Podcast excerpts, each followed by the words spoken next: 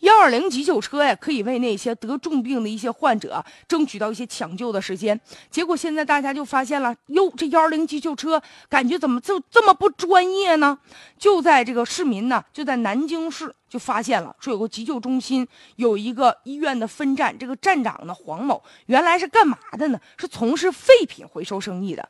偶然的一个机会，他就发现，哟，这幺二零急救车呀，运输长途转院的病人有很大的市场前景，就说白了能挣钱。因此呢，他就跟这个有一个医院呢就合作了啊，然后呢就把这个幺二零急救变成了一个生意了。这黄某呢就投资了五十万元，这个急救车都是他自个儿买的。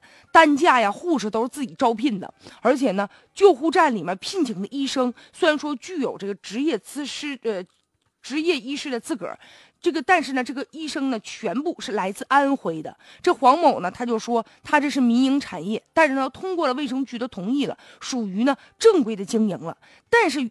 很多人知道他曾经他是从事这个废品回收生意的，他自己本身没有什么医疗常识，所以就比较担心了。因为生命抢救需要的是速度啊，是争分夺秒，需要的是技术上的熟练呢。作为生命急救的一个重要的环节，这个急救站管理不容马虎啊。所以说，在这个救护车的管理使用上，应该更加的规范。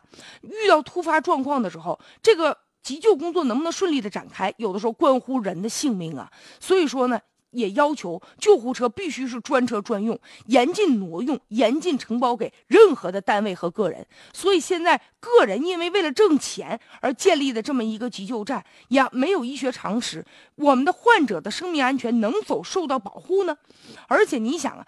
急救车应该是有公益性的，急救站必须是救死扶伤的。如果以利益挂钩，还能真正的实现它的这个作用吗？在没有酿成大祸之前，相关部门是不是也应该迅速的来查明这个理由呢？